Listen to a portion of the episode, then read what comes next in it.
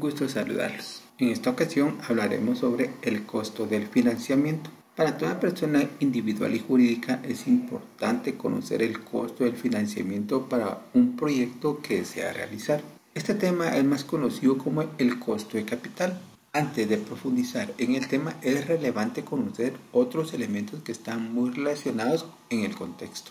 Es conveniente conocer el valor del dinero en el tiempo, las variables que deben de considerar para saber o calcularlo. Los elementos del valor del dinero en el tiempo están eh, indicados de la siguiente manera. El monto inicial o el valor presente, el valor futuro, según sea su contexto, el tiempo y la tasa de interés. Seguidamente, saber o determinar la procedencia de los fondos de financiamiento, a esto se le conoce como la estructura del capital. Se debe entender que las fuentes de financiamiento para todo inversionista pueden ser internas, externas y la mezcla de estas dos fuentes de financiamiento. Se comprenderá como fuente de financiamiento interna el capital propio del inversionista y las espontáneas de la misma. Las fuentes externas, todo inversionista individual o jurídico fuera de la sociedad, entiéndase, grupos financieros del sistema legalmente constituidos, venta de activos financieros como certificados, acciones o bonos. Además, hay que considerar a los inversionistas fuera de la compañía o que no tienen nada que ver con el negocio. El costo de capital propio tiene sus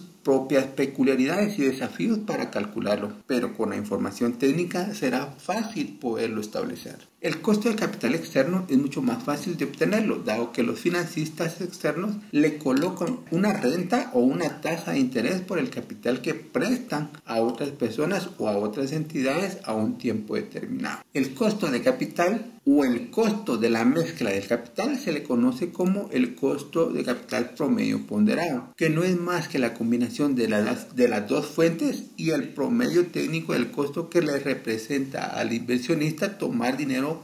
apalancado de diversas fuentes. Todo inversionista individual jurídico legalmente registrado obtiene beneficios por tomar dinero prestado de las fuentes externas y a esto se le conoce como beneficio fiscal. Dicho en otras palabras, paga menos por una tasa de interés. Dicho en otras palabras, paga una menor tasa de interés. Hay que tomar en cuenta los países o regiones. Cada uno se rige por reglas que proporciona el Banco Central para colocar la tasa de interés.